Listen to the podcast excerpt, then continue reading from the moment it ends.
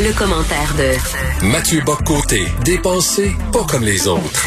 Alors Mathieu, je sais que tu veux parler des plaintes euh, euh, pour le service en français là, à l'Office de la langue, mais, mais tout d'abord, tout d'abord, écoute, je veux rien qu'attirer ton attention dans le devoir aujourd'hui, une lettre ouverte signée par deux étudiants en sociologie qui Oui, nous disent... Tu as lu ça? Oui, bien sûr, bien Et- sûr. qui- et- qui- Non, non, mais qui nous disent, attends une minute, mais qui nous disent que le, le- le- la raison triomphante héritée des Lumières, euh, c'est paternaliste et qu'il faut accorder davantage de place dans les universités à l'émotion plutôt qu'à la raison.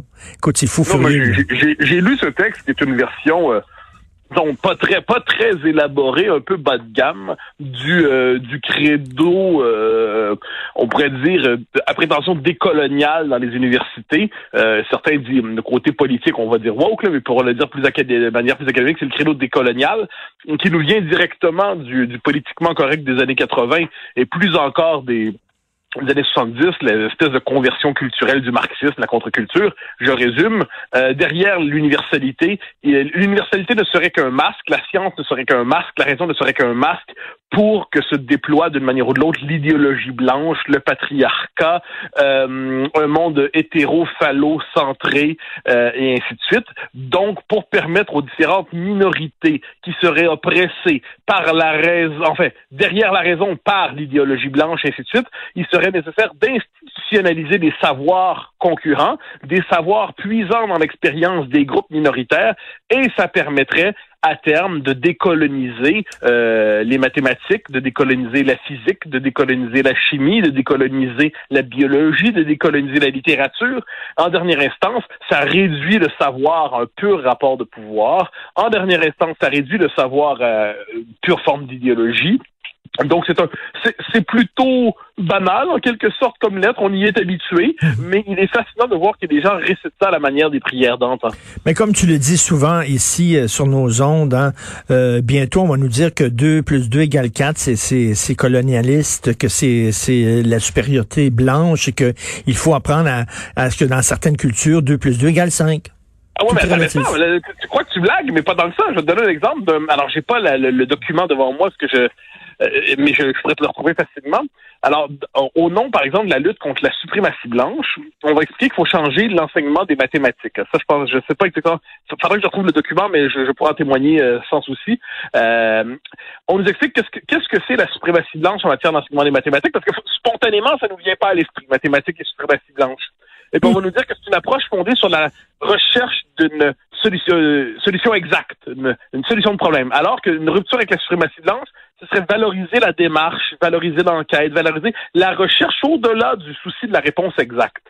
Et là, on, on, a- on lit ça, puis il y, y a bien d'autres choses. Mais là, on lit ça, puis on se dit, mais est-ce qu'ils se rendent compte, ceux qui tiennent de tels discours, de la condescendance effrayante qu'ils ont à l'endroit des non-blancs, entre guillemets? Hein? Comme si les non-blancs, eux, n'avaient pas le souci de la réponse Mais- exacte. Comme si les non-blancs étaient étrangers à la raison. Comme si les non-blancs étaient... Non, mais quelle, quelle sottise! Non, non, mais c'est, est- c'est, c'est condescendant. Et, et- et moi, j'ai, toujours cru, on m'a toujours appris que le nombre zéro, par exemple, c'était le, c'était les musulmans, et c'était les arabes qui est arrivé avec le nombre zéro. Mais c'est, on, on, on est dans cette idée qu'il n'y a pas de de connaissances possibles. Alors là, c'est s'il faut jouer à tout près, faire des nuances. Évidemment que tout, tout, tout fait en sciences sociales est lié à une représentation. C'est-à-dire qu'on est bien prêt à concéder que le- on a, personne n'a accès immédiatement à la vérité du monde, qu'il y a toujours des symboles, qu'il y a toujours un biais culturel. OK, OK, OK, OK. Mais là, on est quand même, là, on tombe même dans le domaine des sciences dites dures, donc les mathématiques, donc les euh, la physique, tout ça. Même là, on veut voir la trace de l'esprit colonial. Donc là, c'est que ça devient, ça devient, c'est une névrose en quelque sorte, soyons honnêtes. Puis en plus, soyons, soyons méchants aussi, c'est que ça permet à des gens qui ont souvent une culture, disons-le, approximative au plan académique, d'avoir d'un coup l'impression de tout comprendre, de tout posséder, de tout connaître, de pouvoir tout abattre, parce qu'ils ont compris en quelques formules euh, de quelle manière fonctionne le logiciel de la déconstruction. Et, et encore une fois, je le redis, Mm. il y a une condescendance. On, on nous dit globalement que le, le souci de la rationalité de la science, ce serait, ce serait blanc. Mais quelle sottise! Dire, Les, Noirs, les Arabes, les... euh, on va faire la longue liste s'il le Ben faut, oui. les Latinos, les Japonais, les Chinois, euh, ce sont tous autant euh, capables, désireux et volontaires de fonctionner selon les, dans une recherche de la raison, une recherche de la vérité. C'est quoi cette espèce d'idée que ce serait une forme l'expression du privilège blanc, encore une fois, que d'être dans la quête de la vérité? Non, mais c'est une blague. C'est une blague funeste. Mais le fait est que c'est quand même l'orthodoxie académique. Et là, on signe des pétitions là-dessus. En avez signé des pétitions, c'est toujours agréable. Alors, ça, ça donne, ça permet de, participer à une meute lyncheuse euh, du moment. Alors, c'est absolument insupportable, mais c'est ce qui passe aujourd'hui pour le, le sens commun dans l'université. Je, me permettrai même un commentaire de plus là-dessus. Le, savoir partagé, hein, le, sens commun académique euh, universitaire, il y a quelques décennies déjà, euh, puis Lucien Bouchard est un peu l'héritier de ça, c'était les humanités, hein, les humanités grecques, les humanités latines. C'était le, les, les, les, la culture issue de, de l'Antiquité gréco-latine qui avait été ressaisie euh, avec la Renaissance, repris ensuite. Donc toute une démarche. Donc c'était ça la culture commune qui faisait qu'un un, un, avocat, un chimiste, un médecin avait un langage commun pour parler des choses. Aujourd'hui, ce sont les loufoqueries hmm. décoloniales, euh, intersectionnelles, qui sont le nouveau sens commun académique. Donc, autrement dit, de ce point de vue, on est c'est pas un détail. C'est en train de s'imposer même dans les facultés qui font des recherches les plus pointues. C'est, c'est, le, le sens commun inversé de notre époque qui nous a permis devant cela de rire, mais aussi de contre-attaquer. C'est complètement fou. On va revenir sur le plancher des vaches. Ici, le nombre de plaintes a explosé dans les cinq dernières années à l'Office québécois de la langue française.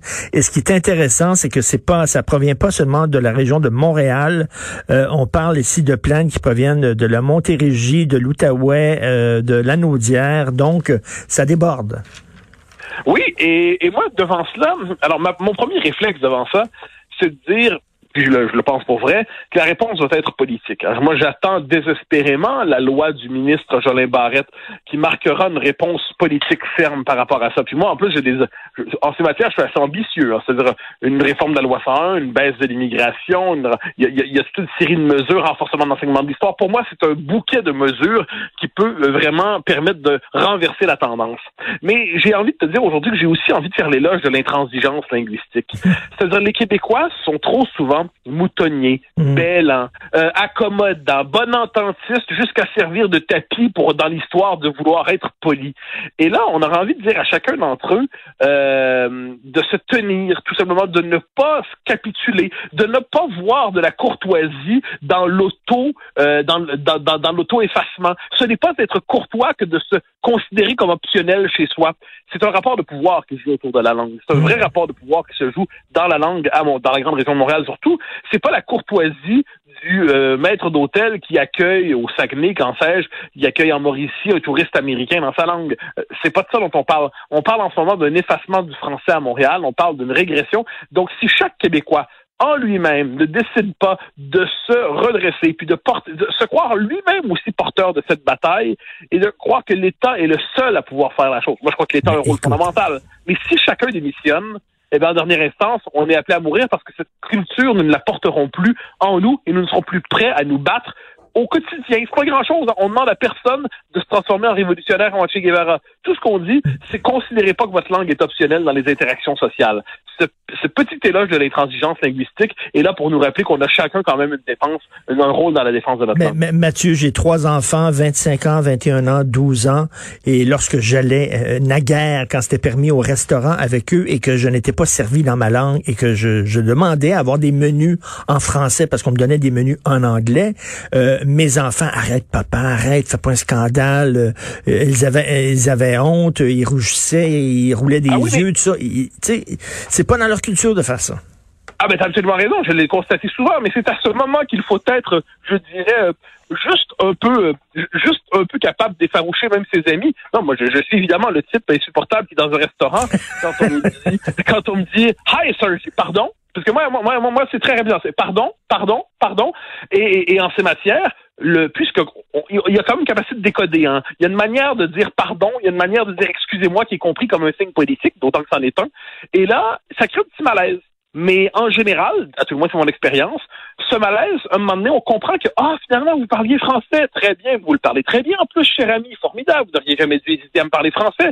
Et là, d'un coup, ceux qui étaient gênés et qui tremblaient et qui mouillaient leurs pantalons à côté de nous, eh ben, sont finalement pas malheureux que quelqu'un, l'un d'entre eux, se soit chargé du mauvais rôle Mm. du Mm. défenseur du français. Et puis qu'on vienne pas nous faire croire en passant que c'est exceptionnel. Comme tout le monde en pandémie, peut pas aller au restaurant, c'est normal, c'est la vie, mais on commande quand même pour soutenir des restaurateurs locaux parce que quelquefois on a envie de faire néanmoins la fête à la maison. Soyons sérieux. Je veux dire, 9 fois sur 10, le, le, le livreur arrive et est pas capable de me dire un Et, mot de écoute, français. et chaque fois, et chaque fois la maison, Sophie est furieuse, puis elle, elle dit au livreur comment ça se fait. C'est que là, on peut dire, il y a des gens qui vont dire oui, mais ce job-là de livreur, c'est souvent des immigrants qui viennent d'arriver ici. Bon, c'est des jobs que les Québécois de souche ne veulent pas faire. Ah ouais. Je peux comprendre, mais, mais Mathieu, ils peuvent dire bonjour, merci. Ils Oui, peuvent oui, apprendre là- à dire bonjour, merci. Déjà, là, moi, je ne demande pas qu'ils me récitent là, euh, la tirade du nez de Cyrano de Je veux qu'ils me disent bonjour et merci. Mais tu me permettras d'utiliser cette expression scientifique par rapport à l'argument qu'ils viennent d'arriver puis ils parlent pas français, c'est compliqué. J'ai une réponse qui s'appelle fuck it calice. Pardonne-moi. et et, et- et c'est la chose suivante, c'est-à-dire là, vous arrivez ici, vous êtes en interaction tous les jours avec des gens qui commandent. Donc, la première règle, surtout si on est dans les services, surtout si on est dans les services, c'est d'être capable d'interagir en français. S'ils ne sont pas capables de dire bonjour, merci, au revoir, faire ça, il y a deux possibilités. La première, c'est que les Québécois francophones sont à ce point euh, moutons, justement, qu'eux-mêmes s'inclinent devant qui dit « Oh, no French, no French, no French hein? Mais ça va. Ou il y a tellement de régression du nombre de francophones à Montréal que le besoin de parler français euh, n'est plus là et qu'on peut même se passer de bonjour, euh, au revoir, merci.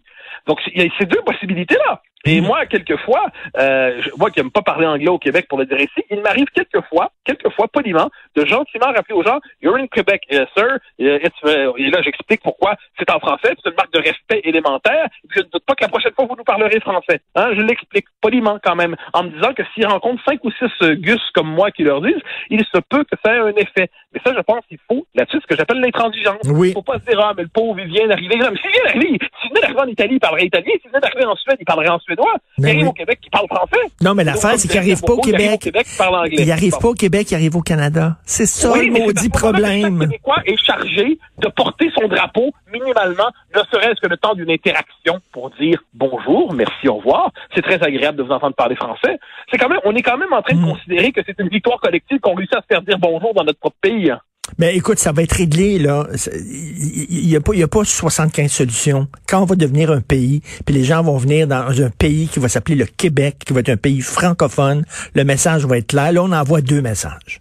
Et Ah, ben, ça. tu, tu, tu parles convaincu à la matière. je je, je n'ai qu'un seul rêve, c'est de voter oui le plus tôt possible. J'espère qu'on va pouvoir le faire. Merci beaucoup, Mathieu. Au grand plaisir, bye Salut. bye.